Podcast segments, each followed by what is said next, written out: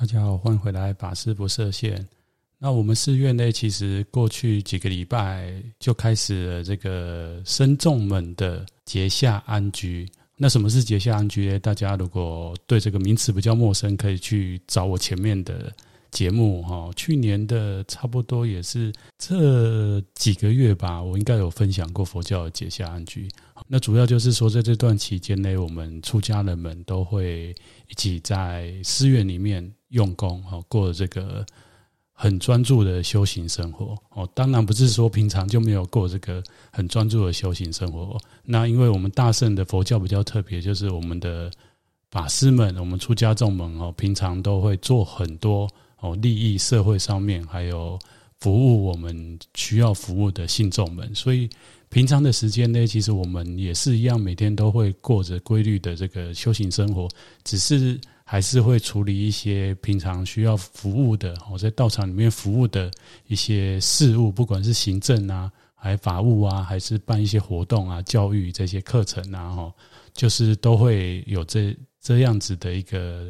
服务的内容。那这段时间呢，相对来讲就会少很多哦，特别是从这个。五月中、五月底开始，台湾疫情升温哈，然后进入三级警戒以后，我们的很多活动都已经暂停了。那接下来就是刚好我们的寺院进入了这个结夏安居的生活，所以大部分的法师呢，其实就是回到往年一样，就是比较密集修行的生活里面。那因为今年比较特别，就是这个疫情的关系，所以过去我们都会回到主要的道场里面去，大家师兄弟在一起。过这个修行生活，不过今年因为疫情的关系，所以我们每一位法师都是在各自的道场里面用功哈。那用功的话，因为像我自己在道场服务的这个内容也没办法暂停哈。虽然现在是没有办法去到实体的这个信众的家中或者是医院里面去做关怀哈，但是我们就是改成这个线上哦，线上的不管是。电话的接听啊，或者是跟跟我们的需要服务的这个信众们回答之外，就是我们也会录影哦，录法师的开示哈，让这个我们的信众们使用哦。包括前阵子我就还录音哦，就是一些佛教唱诵方面的内容也是有录音跟录影这样子，所以这段时间以来。还是有些事情要做，当然相对起来就没有像之前那么忙嘛。所以最近我也做了一些事情啊。那这些事情当然第一个就是我也是会找时间录 Podcast 之外，另外一方面就是最近我也把之前没有看完的书哈找时间看了。那怎么说呢？因为之前比较忙，有时候买书啊就会看一阵子。可能看了三分之一，有一些甚至看了一半，但是后来一忙哈，放在旁边，或者是新书又进来了，那我就没有继续把它阅读完哈。那我基本上是一个蛮爱阅读的人，过去也都会定期哦买一些书，有一段时间比较忙，就真的就比较少去阅读。那之前在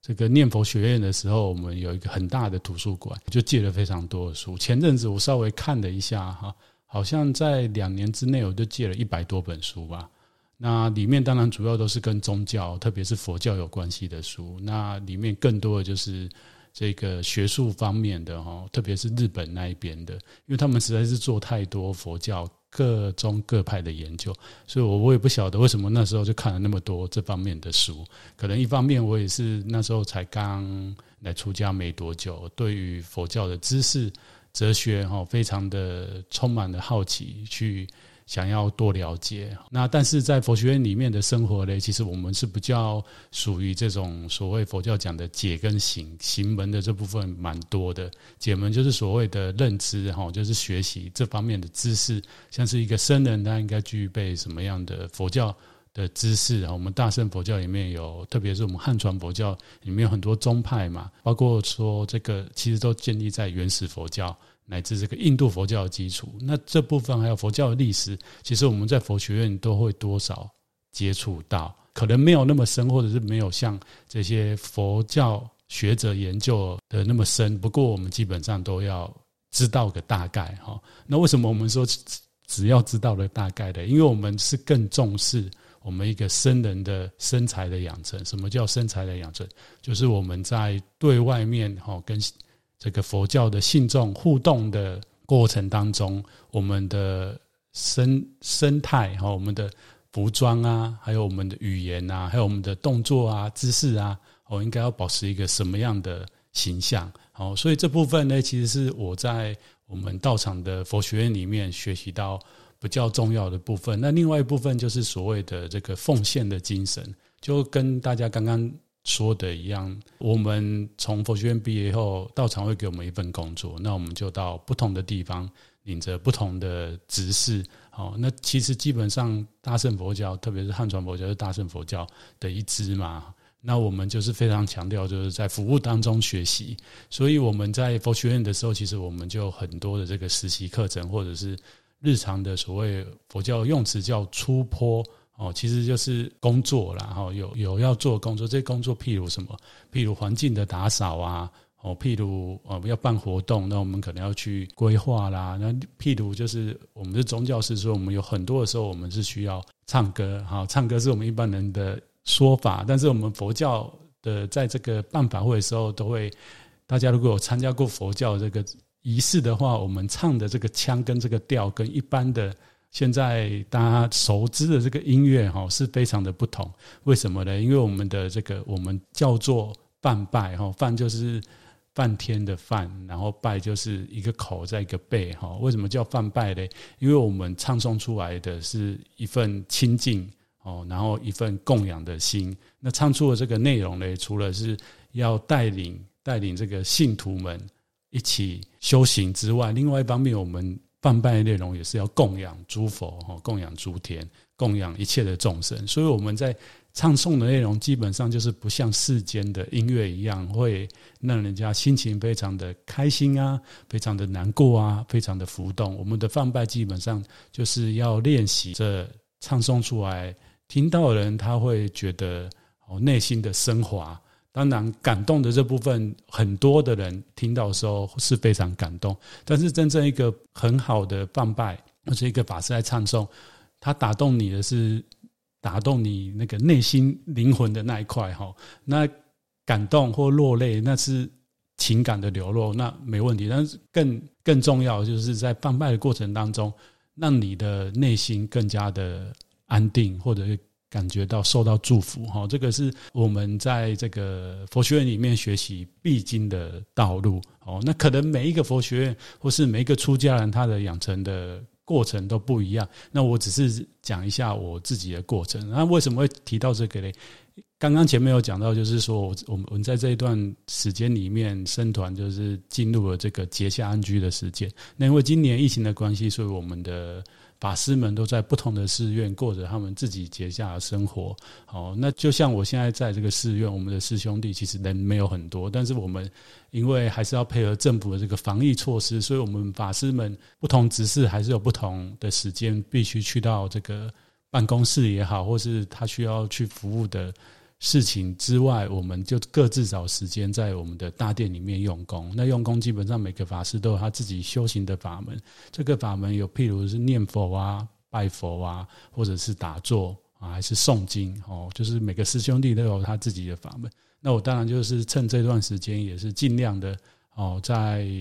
没有公务之下，就是去做修行的功夫。另外就是刚刚提到，把之前没有看的书看完。那说到这个，我就。要跟大家分享，最近我就发现一个很特别的现象，什么现象？就是之前台湾刚发生疫情的时候，其实各行各业都受到非常大的冲击。那当然首当其冲的就是我们的这个医护人员，哈，他们实在是非常的伟大，很多。包括已经退休的医护人员，他们都自愿再回到前线去帮忙。哦，那另外就是除了这个前线医护人员，还是军警消，我们可以看到，哦，过去这几周他们都是暴露在危险当中。我们也有很多的这个第一线的维持秩序的警察啊，也不晓得怎么样就是染疫了。哈，其实我们看到这些新闻，都感觉到非常的悲伤跟哀痛。那另外。就是其实另外我们有很多行业受到非常大的冲击，像是饮食业啊，就不用讲嘛，就是很多餐厅其实都面临倒闭的危机。那在这一段过程当中，我也观察到哦，其实我们的这个台湾的电商，应该也是因为已经有一定的、一定的基础，或者是这个商业模式已经相当成熟了，所以过去几周电商，我想他们的业务是大爆炸。哦，那跟这个相关的就是所谓的宅配业。那我为什么会提到这一点？因为最近我也是因为时间比较有少部分自己的时间，那我就是在网络上要订了一些我想看的书。那我就发现，诶，我过去订的书啊，可能当时没有疫情的时候，其实台湾的这个宅配是非常的方便，特别是我们在台北嘛，我们可能今天订，如果是电商的话，他们很多都是二十四小时之内，今天。中午之前订，可能明天早上就会来。当然，过去的这个疫情的关系，哈，电商都会写出已经二十四小时没有办法这个完完整的照这个之前的这个约定。为什么？因为真的那个量太大。那我们的宅配的业者也非常的辛苦，哈，这个可能比较少人去提到。不过我我就觉得说，其实他们真的也很辛苦。那为什么会特别提这个？我就发现之前我订书。以前订书其实就算快也要两三天，那这一次我订书，我今天订，然后明天中午前就到了。哦，我有点 surprise，我在想说说这个疫情其实在很多层面之之上，当然是对我们人类的社会是一个很大的破坏或一个冲击。不过另外一方面，好像也是让我们。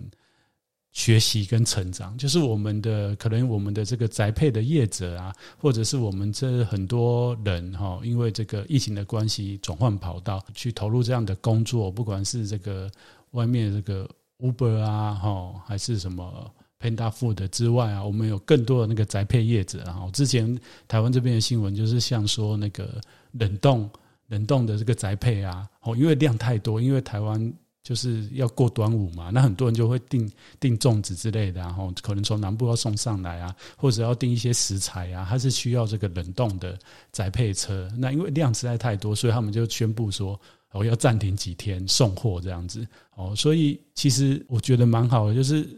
在不同的情境之下，企业有不同的改变、跟学习、跟成长，这个都是值得这个赞赏跟。肯定的啦。那我想过去几周台湾这边的听众朋友，应该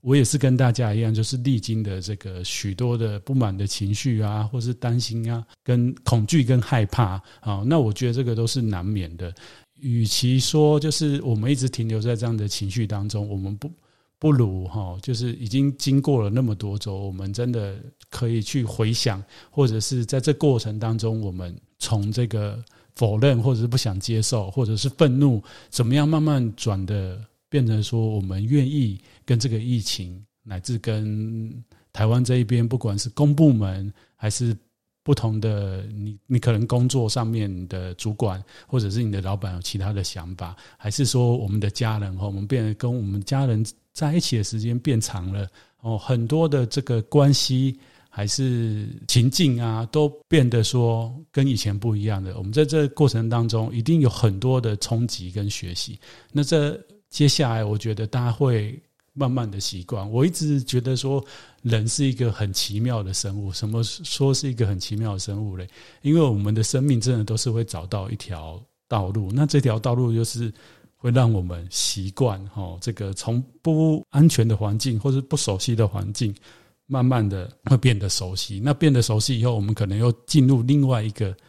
一个生命的习性或习惯，或者是个模式，哦，继续过我们的生活。我相信，应该不久的将来，我们大家都可能会慢慢习惯这个，在这个新冠疫情之下，我们怎么样生活，过我们应该过的生活。哦，那我是其实还蛮乐观的，因为像海外其实已经一年多了嘛，那。很多，当然他们的这个疫苗，先进国家已经都达到一定的程度。那台湾这边真的就是比较慢，比较慢。但但是没有关系，比较慢。不过我们大家如果冷静下来，哈，其实大家还是相对的做好该做的防护以外，过多的这个恐惧跟害怕，那个时间一定会有。但是慢慢的，我想时间会冲淡一切。那这个过程当中，最重要是我们在这当中学习到什么。学习到什么？哈，就是不要一直只是停留在最原始的那个担心、恐惧跟愤怒的情绪。我们应该不断的前进跟提升。那为什么会提到这一点？就是特别是最近，就是我们这个出家人结下安居的时间嘛。那结下安居，其实我就观察到一个非常有趣的事情。这有趣的事情，其实我想，我们有很多听众朋友也本身也是佛教徒，或者是不同宗教的这个信仰者。那其他宗教我不叫不清楚。如果说基督教有一点接触，就是以前大学时代其实是有参加教会活动。那因为那时候可能年轻的关系，所以参加的这个团契都是比较活泼的。那礼拜天去主日崇拜的，也是诶听这个牧师在讲道比较多哦。那但是说这个他们的那个宗教的实践的生活，我我当时自己的感受就是，他们教会里面的兄弟姐妹就是。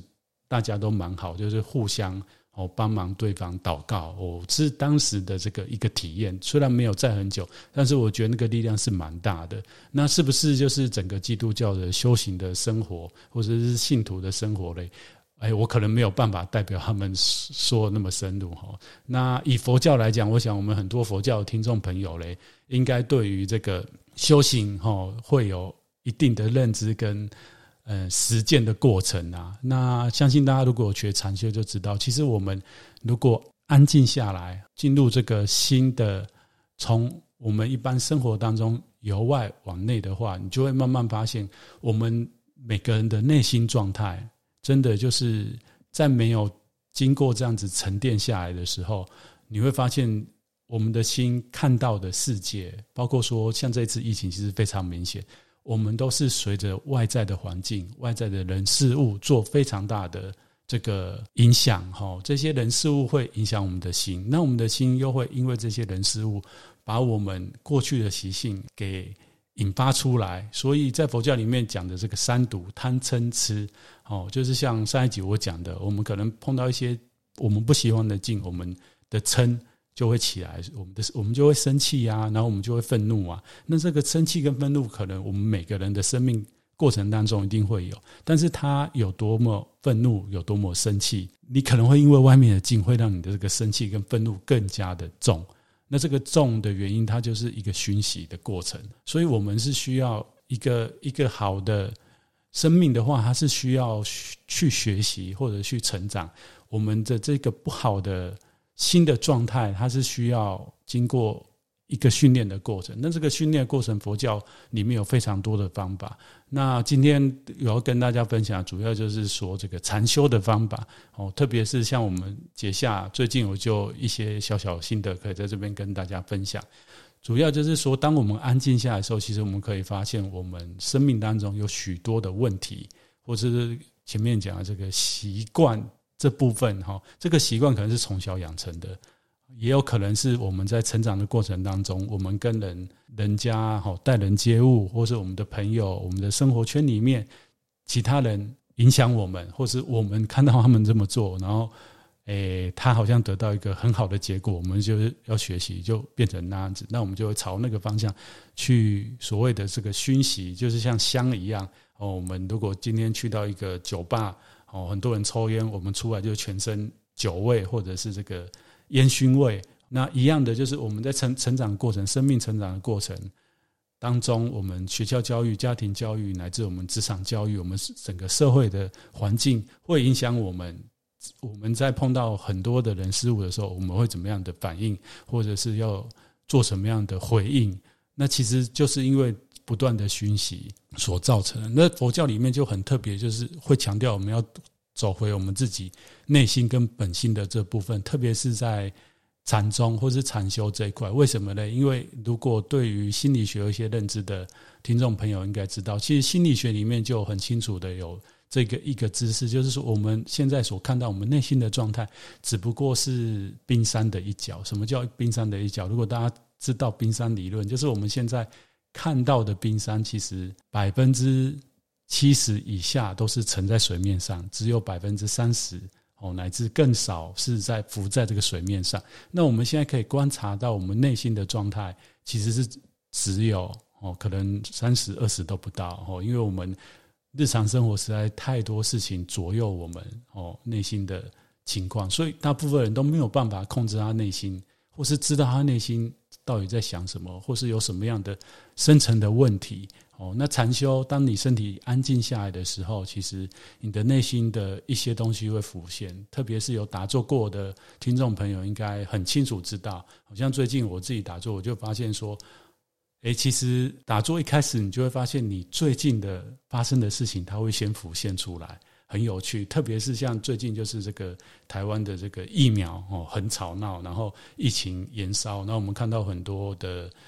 人哦，年纪轻轻就死掉，或者是我们的长辈哦，就因为得到这个病就往生的，我们非常的愤怒。这些事情就是打坐没有多久，它就会浮现出来哦，蛮有趣的。那再来就是你又看到更深层的东西，就是诶，你可能今年哦，去年发生什么事，跟哪个人吵架，或是对什么事情很不满哦，工作上面很不满，或者是跟哪个朋友哦吵架很不满，这些事情又会浮现出来。那再更深入的话，就是之前我有比较长期的这个禅修的经验，更深层，你就会发现，你小时候小时候的事情会跑出来。我很小的时候，可能你跟一个某某一个很要好的朋友发生了什么事情，后来跟这个朋友决裂了，乃至有很多人有所谓的感情生活哦，可能会去检讨到，哎，过去怎么跟这个前女友、前男友会发生这样的事情。再更深层，你会发现说，其实你的这期生命。里面有很多东西，其实是你不晓得当时为什么会发生这样。特别有人在打坐过程当中，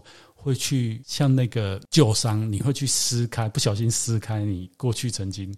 哦不想面对的事情，你的心就是已经把它包得很好哦。所以这个禅修也好，或者是让自己安静下来，我觉得真的是这个时代大家必须要去。具备的能力跟条件，还是学习的事情哦。当然，佛教有一个很整体、很完整的这个禅修的步骤跟流程。那如果没有的话，现在市面上其实也有非常多这方面的书籍。那其实书籍哦，或者是知识是一个很重要的部分之外，另外就是前面跟大家分享的这个，我在佛学院里面的学习，其实解我们佛教讲的解跟行两部分，解的部分就是。这个知识的学习、哈取得跟认知，另外一部分就是行，行就是所谓的实践的部分，哦，就是我们真的是需要给自己一段时间，哦，去实践。那这个实践过程当中呢，你一定会在这过程当中会碰到一些问题，哦，这些问题不是书里面可以。解答的，或许可能可以哦，但是你可能你看的教材，或者是你在网络上搜寻到的资料，或是乃至你听小禅的节目哦，你有兴趣，那你想要开始对这方面去更深的认识哦，你开始找资料，看的一些一些法师的教导也好，或是一些现在市面上有在推广这个正念哦这样子的一个一个方式的学习都好。哦，书局里面看到书都好，你可能在里面看了很多资料，那你碰到问题，你可能找到一个答案。但是如果你再深的话，可能会碰到一些问题。那我觉得我这个频道其实也不吝啬可以分享给大家啦，或者是大家觉得你身旁有朋友真的也很需要的话，哈，就是也请帮我给分享给他们，哈。那就是说，如果你们有这方面的问题，其实也都。小禅这边也非常欢迎你们，其实可以写信来问小禅，我可以把我所知的，包括说哈，因为我们道场有其他师兄弟，有蛮多人是在禅修这块蛮深入跟精进的，那这部分呢，其实我们都可以提供相关的资讯给你们。好，那因为我这个节目呢，主要是代表我个人在佛教上面的一些学习跟认知。来做给大家做分享，所以我就没有把我们的教团哈，还有说你们要去哪里学习呀，分享给大家哈。那我也知道说，在听我这个节目，有蛮多人其实就是我们我们我们这个寺院的信徒信徒啦哈，或者是本来就认识小禅的朋友，那嗯，他们都会觉得说，哎，这个频道还不错啊。还有当初其实。我还没有跟他们分享，或是其他人跟他分享之前，其实他们不太敢听，不太敢听。为什么不太敢听呢？是因为现在实在是有太多的资讯或者是讯息，其实是他们是不晓得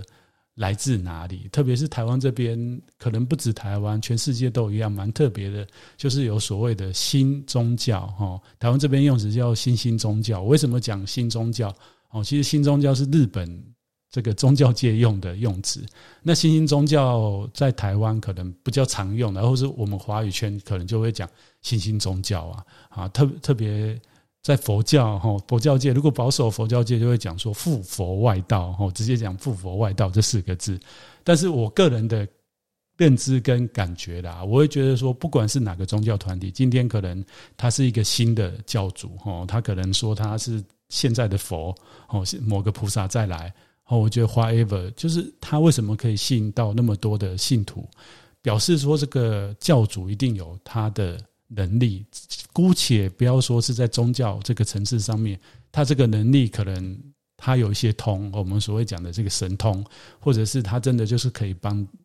当下这个人哦解决一些生命上的疑难杂症，让他觉得说，哎，这个就是我要学的师傅，哦，他就是要走这一招。我觉得我不会站在就是很批判。那新新教团或新兴教团有一个风险，就是当这个。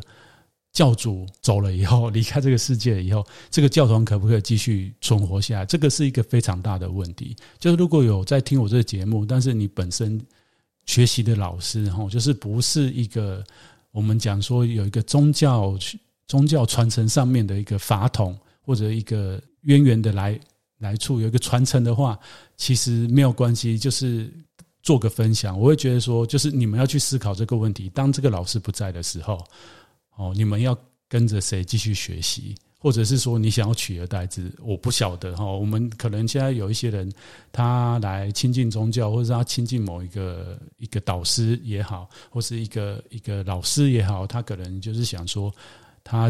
跟他学习以后，取得真波，然后可以另创门派。哦，这样的人有没有？我觉得也是有。我我我是。也没办法完全否认。如果不是的话，其实你要去思考哦，你在宗教上面的学习哦，这个心灵成长这一块哦，你究竟是一直处于一个只是依依赖某一个一个教主的状态嘞，还是它是有一个很完整的宗教的一个知识架构系统？那这个知识架构系统不是建立在少数人身上？举例来说，佛教哦已经传了两千五百多年，那基督教也传了。好几个两个世纪了嘛，哈，现在已经公元两千二零二零了嘛，哈，从一世纪开始算起的话，那伊斯兰伊斯兰教也是从六世纪开始，这个穆罕默德哈在中东建立这个伊斯兰教，乃至我们有很多这个民间信仰，我们这我们华人的这个道教哦，道家这样的一个思想哦，其实它都是有经过岁月累积，还有很多人的心力智慧在其中才会。传承到现在，所以它它当中一定有很多东西，它可以说是包袱，但是另外一方面也可以说是养分或是资源好的部分啊。那包袱的部分，我们就大家一起来努力，把那个包袱的部分减少。那好的部分，我觉得传承传承很重要。我们怎么样一起来传承？这个传承不是只有身为出家人、称为宗教师的这个宗教的。分享者、导师、老师们，哈，包括宗教的信徒，哈，或是在收听我的频道大家，哈，如果我们觉得说宗教对于这个人类社会是非常重要一块，那我们大家其实就是应该共同把这个好的东西继续传承下去。所以，针对这个新教团的部分，我也觉得说它有它存在的必要，但是它究竟利大于弊，还是弊大于利？这个真的就是要有时间来证明。因为过去我们可以看到很多的教派或者是学派，它也是在这个。传承之下，哈，他可能在那个那个时代被讨论、被说出来，某一个大师说出来。但是之后，他如果有办法传承下来，哦，几百年后、几千年后，他就是本来这个宗教的一支或是一派，哦。所以我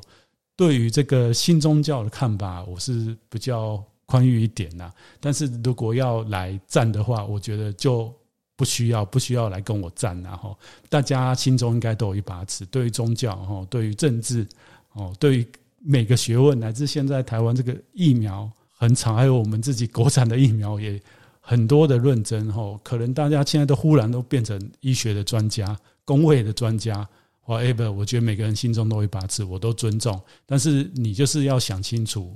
你自己的立场，然后你做这个决定，你决定。说这样的话哦，传达这样的理念，那你自己就要承受之后哦，可能会带来的结果哦。我觉得这个我们自己想清楚，我们大家都很大的，那我们不需要因为一些人的说法哦去影响我们。那但是我们也要去尊重别人的说法哦，去去认同别人，他为什么会会这样子想？对，最后一就是我要跟大家分享，最近我有看到一部剧，我觉得不错。那其实这部剧我也追完了啦，老实讲，特别是现在大家就是防疫都在家里嘛，就是如果你们本身就有订这个 Netflix 的话，有一部剧我推荐大家可以去看，这部剧就是叫做《Move to Heaven》。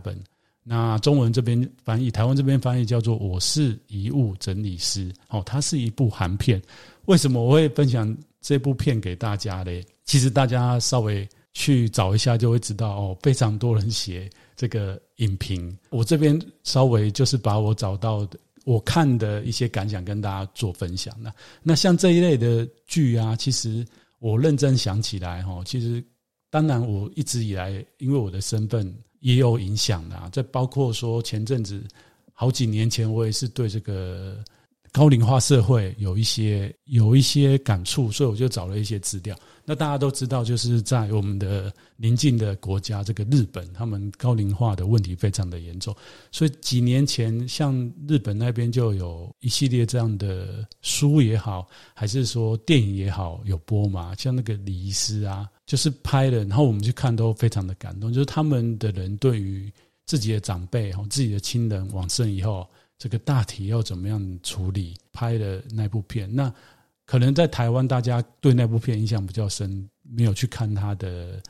原来的原著的书啊。那后来我找到这本书，其实他书里面写的更精彩哦。所以大家如果有兴趣的人，可以去找这个。书来看，那我知道现在如果你要去买新的，应该都绝版的，就是要去借啦。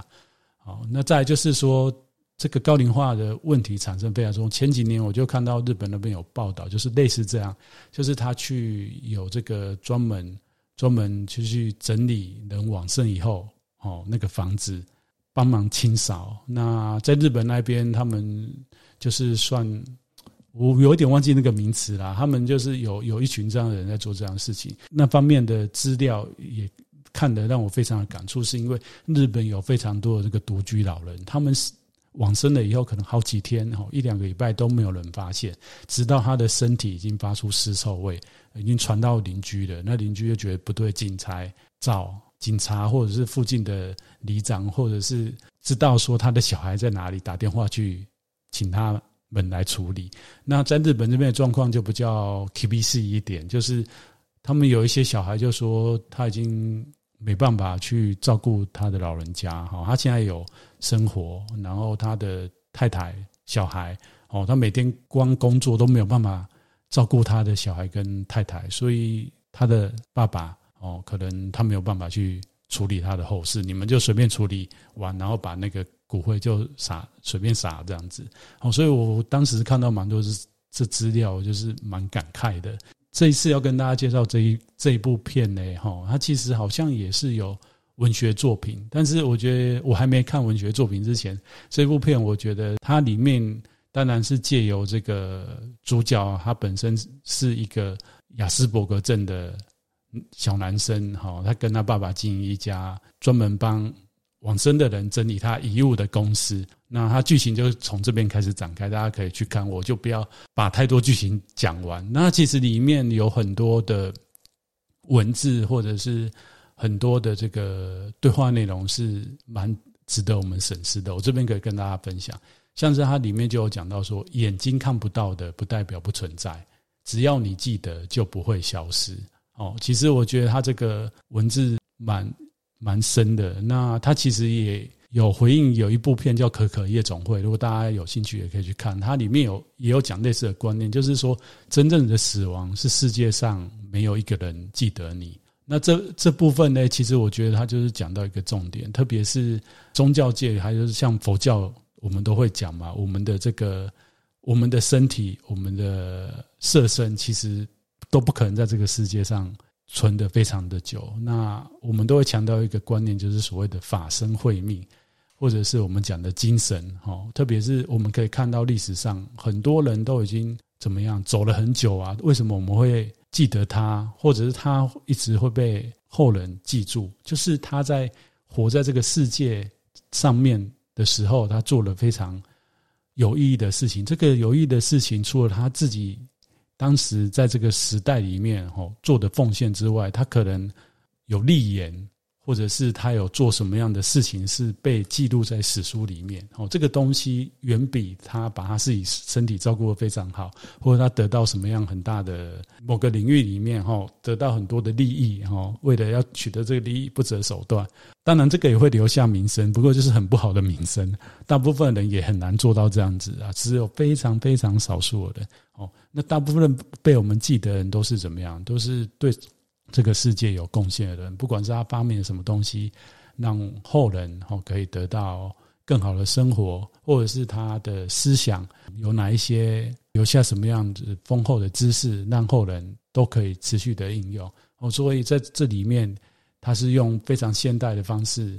在这个剧情里面讲出这样话，所以我觉得这个是蛮特别。然后另外一个就是，像他也会讲到，如果没有用心，就会听不到。我觉得这个也是蛮禅意的，怎么说呢？因为我们在很多沟通、跟人家沟通、跟互动的过程当中，其实我们很多时候对方要跟你讲的话，哦，就算他讲得很清楚，我们还是会听不到哦。哦，所以不是只有死亡，或者像这个整理这个遗这个剧情里面讲的哈，就是这个死者他在一些留下的东西里面，他要跟你讲一些东西，但是你没有用心，又听不到。我们活着。可能都听不到，不要说死了。然后再来就是它里面要提到说，眼前摆着一样东西，有人看到爱，有人却看到恨。我觉得这个也是很禅意，特别是我们知道有很多时候一件事情发生哦，你会发现那个心理比较健康，或者是他生命比较他受到很多爱的人，他或者是他他本身就是一个被祝福的人。他为什么被祝福？因为他真的就是看到。好的东西比较多，不好的东西比较少。哦，那大部分人都是看到不好的东西比较多。我不敢说我看到好的东西比较多，我很多时候也是看到不好的东西比较多。但是我觉得，就是我们这个是我们，我也鼓励大家，我们一起练习的部分。然后最后一个要跟大家分享，就是他他要讲到说，想了解别人的感受或想法，就要试着站在对方的角度想。我觉得这个也非常的重要。特别是像现在的疫情期间，哈，我们很多事情我们真的真的也很生气，但是我们也要试着站在那些人的角度想。或许我们在那个人的角度想，我们直觉会觉得说他可能是为了某一些利益，哦，不管是政治上的利益，或者是某一些财务上的利益。但是除了那个之外，他难道没有好的地方吗？或者是他尽心尽力的地方嘛？哦，其实每个人在这个世界，每个人一定都有他好跟不好的地方。哦，即使像我们来修行，我们很多时候在做很多的选择，或者是面对很多的事物当中，你说要完全都是没有自我的，只有一种人，就是已经开悟的。圣者啊，或者是已经开悟的禅师。那像我虽然有个禅字嘞，但是我还没开悟啊。哈，然后我修行也还在努力当中，所以或多或少，如果你静下来，一定都你还是会去思考，或者是思虑，顾及到自己的一些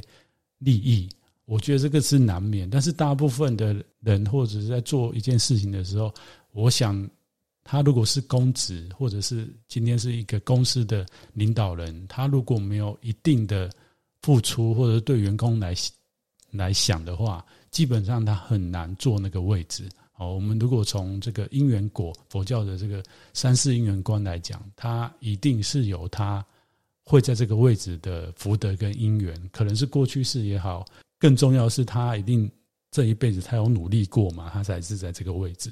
或者是他就是有这个机运在这个位置，那他这个位置他也不是今天才这样哦，他过去一定也是做了很多事情是我们不为人所知。就像我们知道很多考试很厉害的人，然后你不要看他好像平常都爱玩，其实他可能有很多时候是用功是你看不到，特别是很多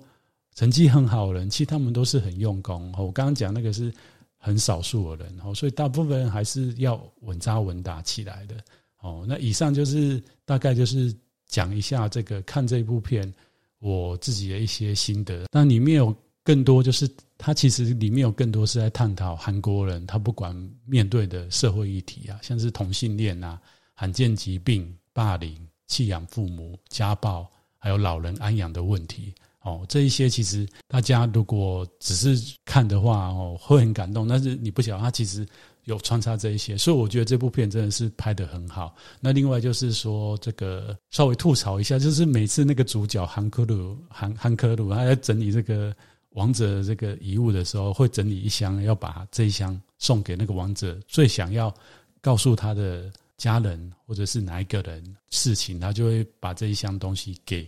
给那个王者的亲属嘛，啊，那一箱永远都是那么大，然后那个王者留下来的东西永远就只有那么一点，就是要告诉别人的就只有那么一点，我就觉得这个有点不合情理。然后举例来说，我就觉得我的东西，最近我在整理我的东西，我就觉得说，就算我出家，我东西还是很多哦，特别是有很多东西，我会觉得蛮重要的，所以我才一直留着嘛，所以东西才会有点多这样子。那很多都是我喜欢看的书啊。或者是我觉得这个是在我生命当中蛮重要的东西，我就留着，一直都留在身旁。好，所以我就觉得说，哎，其实蛮多东西的，应该不会只有少少的那一项。哦，可能真的就是我们人走了以后，我们的身体就没有办法给我们亲人看到。不过我们的留下来的东西也好，或者我们曾经发生过的事情，在我们的朋友、我们的家人之间，在他们记忆当中，哦，就是会永久保存。那东西也是一样，这个东西还没坏掉之前就会永久保存。所以很多人就是他的亲人过世以后，他的东西其实是见物就会失，或是见景就会思情嘛。你就会觉得，哎，以前我在这个环境哦，我在我跟这个人哦，他有有曾经共有过这个记忆。所以我觉得那个唯一比较不合理的就是为什么大家的东西就是一箱就可以搞定，有点不合理。好了，有一点多说了，那。这一集的节目大概就跟大家分享到这里，那么我们就下一集见喽。